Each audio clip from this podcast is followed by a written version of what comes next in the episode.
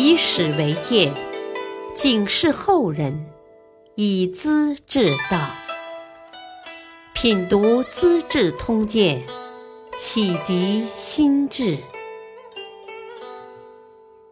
原著司马光，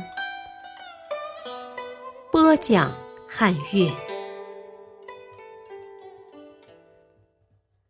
楚国只铸千铁壁，两片木夹一枝花。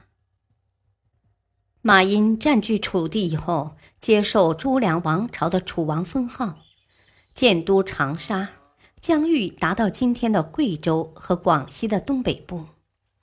他的第一个政策是不向商人、旅客征税，因此各地客商都愿到长沙做生意，湘水两岸格外热闹。第二个政策是境内的钱币不用铜铸造，湖湘境内盛产铅铁，便改铸铅钱和铁钱。商人们买了货物要回本地去。铅铁钱不能流通，只好带货物。这样一来，楚国的物资就被交流出去了。不到几年，楚国的富足超过别处，远比中原人的生活好。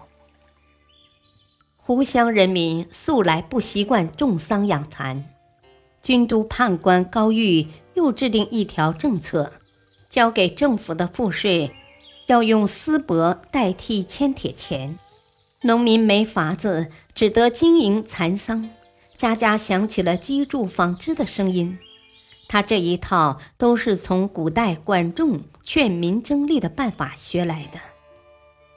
百姓富足之后，读书的风气很快兴起来了，别处的文士也爱到湖湘一带居住。这时，这一带的隐士和名家不少。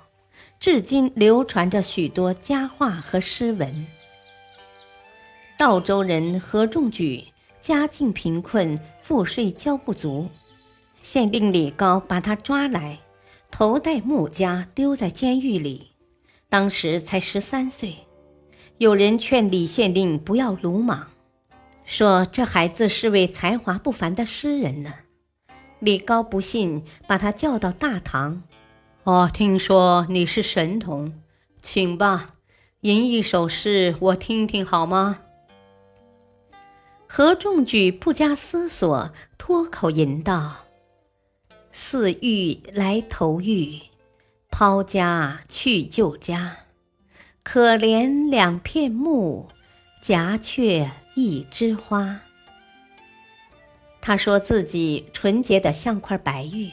竟然带上了枷锁，如同两片木头夹着一朵鲜花。玉和玉同声，家和家音同，出玉巧妙，木枷和鲜花对比强烈，使人憎恶暴力的丑恶，同情弱小者的不幸。这小孩子该是多么的机灵啊！李高听了他的诗，立即释放，按贵客身份相待。何仲举后来锐意上进，考中进士，在马殷的天府里当学士，做过泉州和衡州刺史。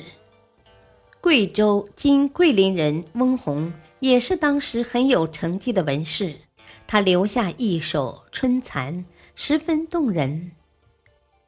又是春蚕也，如何出翠微？落花人独立，微雨燕双飞。玉木魂将断，今年梦亦飞。那堪向愁兮，潇洒暮蝉灰。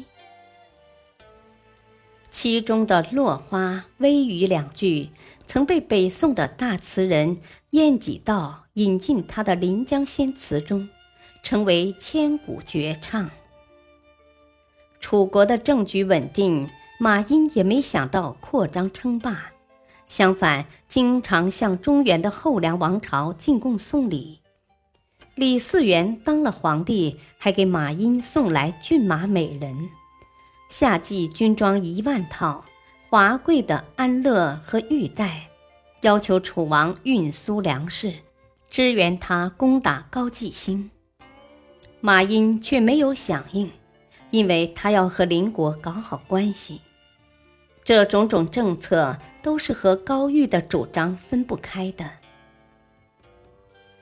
感谢收听，下期播讲高继兴谋诛高玉，马希生临丧吃鸡。敬请收听，再会。